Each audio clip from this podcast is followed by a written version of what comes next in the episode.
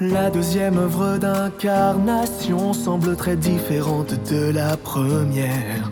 Cette fois, rien de la première œuvre n'est visible. C'est comme si elle n'avait rien en commun. Bien que l'œuvre des deux chairs soit différente, cela ne prouve pas que leur source le soit aussi.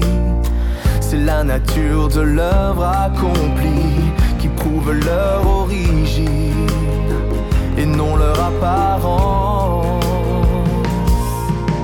Bien que l'œuvre des deux chairs incarnées soit différente, l'essence et la source de leur œuvre sont les mêmes.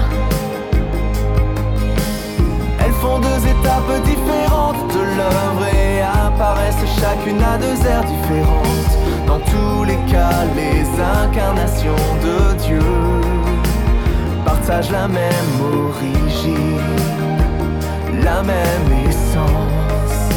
C'est une vérité que personne ne peut nier. C'est une vérité que personne ne peut nier. Pendant les trois étapes de son œuvre, Dieu s'est incarné deux fois. L'une de l'autre, les deux ont commencé une nouvelle ère et une nouvelle œuvre. Ni le regard de l'homme, ni son esprit ne sont capables de dire si les deux chairs partagent la même source.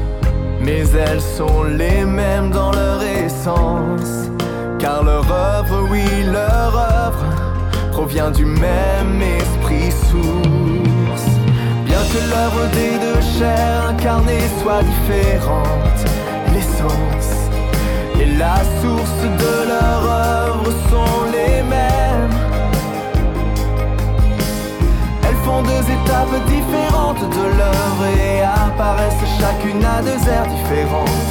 Dans tous les cas, les incarnations de Dieu partagent la même origine, la même essence. C'est une vérité que personne ne peut nier.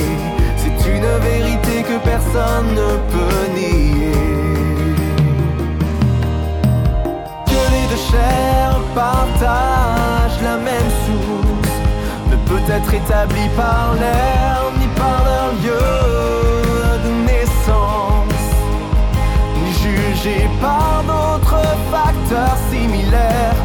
bien par l'œuvre divine qu'elles expriment. Bien que l'œuvre des deux chairs incarnées soit différente, l'essence et la source de leur œuvre sont les mêmes. Elles font deux étapes différentes de l'œuvre et apparaissent chacune à deux aires différentes. Dans tous les cas, les incarnations de Dieu partagent la même origine, la même essence.